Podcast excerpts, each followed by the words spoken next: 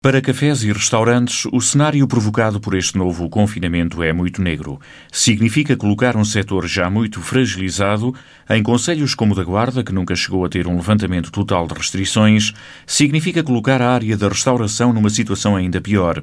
Existe, por isso, um sentimento de angústia, quando as coisas até estavam a melhorar aos poucos. Longe de voltar à normalidade, mas a gente notava que todos os dias havia mais uma ou duas pessoas a vir, não é?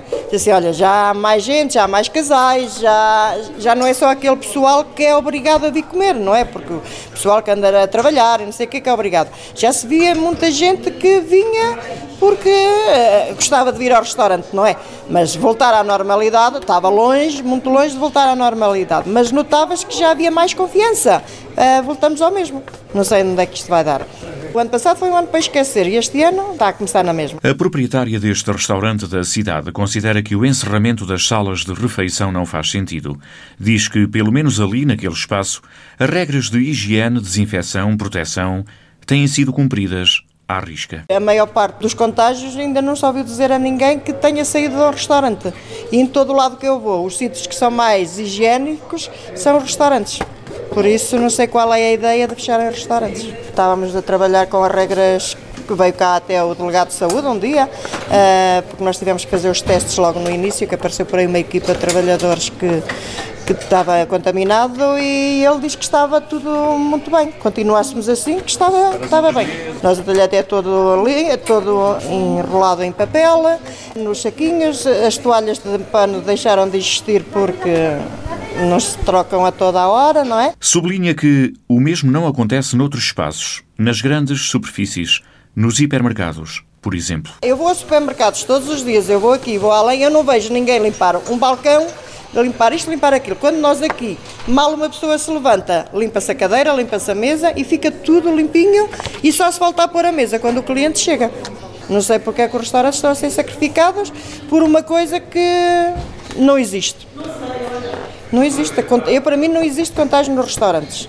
Agora, se o governo acha. Resta o serviço de takeaway. Na primeira fase de confinamento até nem correu muito mal, mas desta vez não há grandes expectativas. Eu acho que não faz sentido nenhum estarmos uh, com as portas abertas para fazer meia dúzia de doses de comida para fora. Estamos a pensar, agora dependendo das regras, se pode ir pessoal para layoff. Se pode ir pessoal para layoff, fico eu mais uma ou duas empregadas. E o resto vai para layoff, porque aqui não há trabalho para todos. Se quisessem pôr outras regras, ainda reduzir menos pessoal na sala e não sei o que, tudo bem. Agora, fechar mesmo. E para que o encerramento temporário não passe definitivo, é preciso que o Governo reforce as medidas de apoio. Não há muita gente que vai para o desemprego, porque não sei até quando é que este mês que vamos estar fechados se vai aguentar. Não sei até quando é que se vai aguentar. Pagar rendas, pagar luz, pagar água, pagar gás e tudo, não sei até quando é que se vai aguentar isto. As lojas de pronto a vestir também ficam encerradas pelo menos um mês, situação que poderia ter sido evitada se tivessem sido tomadas outras medidas no final do ano passado. O comércio não, não está preparado para que num período tão, tão complicado do ano que passámos, foi um período difícil e mais este se aproxima. E estou convicto que o ano 2021 vamos pagar a fatura toda de 2020, com esses encerramentos, com essas situações.